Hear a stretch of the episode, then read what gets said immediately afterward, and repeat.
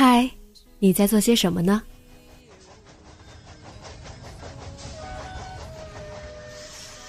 你将要去到哪里？女侠生活手记，和我一起记录生活的点滴。这里是荔枝 FM 幺八零八四，昨天的你的现在的未来。这周你过得好吗？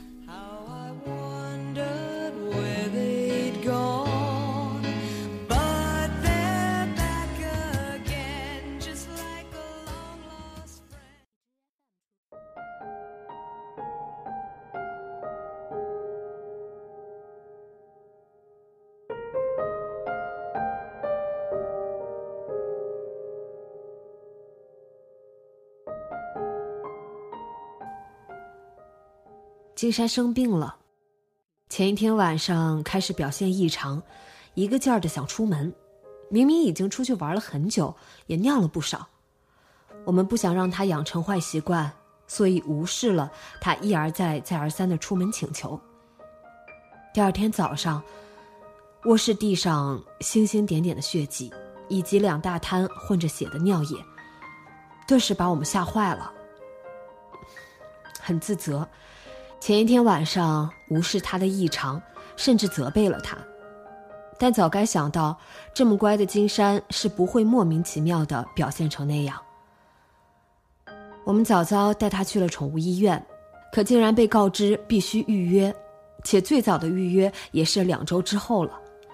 好在医生建议我们去急诊，第一次去动物急诊医院。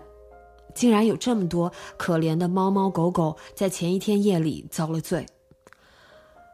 不管是猫猫叫还是狗狗叫，这时候都只是焦急等待，受不得宠物吃苦的主人。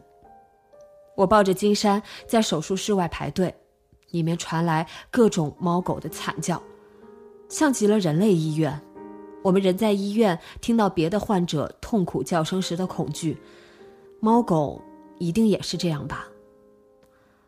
不同于别的猫猫狗狗，都是病殃殃的，金山倒一点不像生病的样子，生龙活虎的。在等待金山治疗的时候，我们坐在车里休息，看到了一对老爷爷老奶奶也出来了，他们之前抱着一只很可爱的白色小狗狗。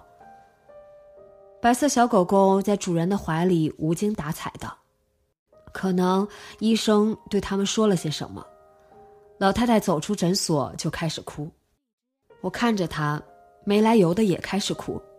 后来，我都不敢往那边看过去。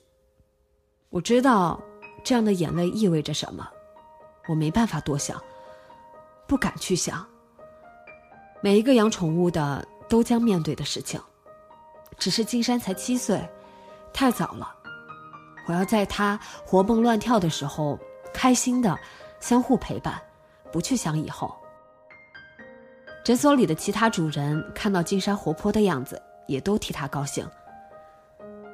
医生说是尿结石的征兆，但目前并没有形成结石堵塞，需要吃软食和药，再观察三周，注意多喝水，多排尿。金山傻乎乎的样子，什么都不知道。没事儿，你就开心就好。什么都不用知道。希望所有的宠物都可以在有限的生命里健康快乐。你们少受罪，主人少操心。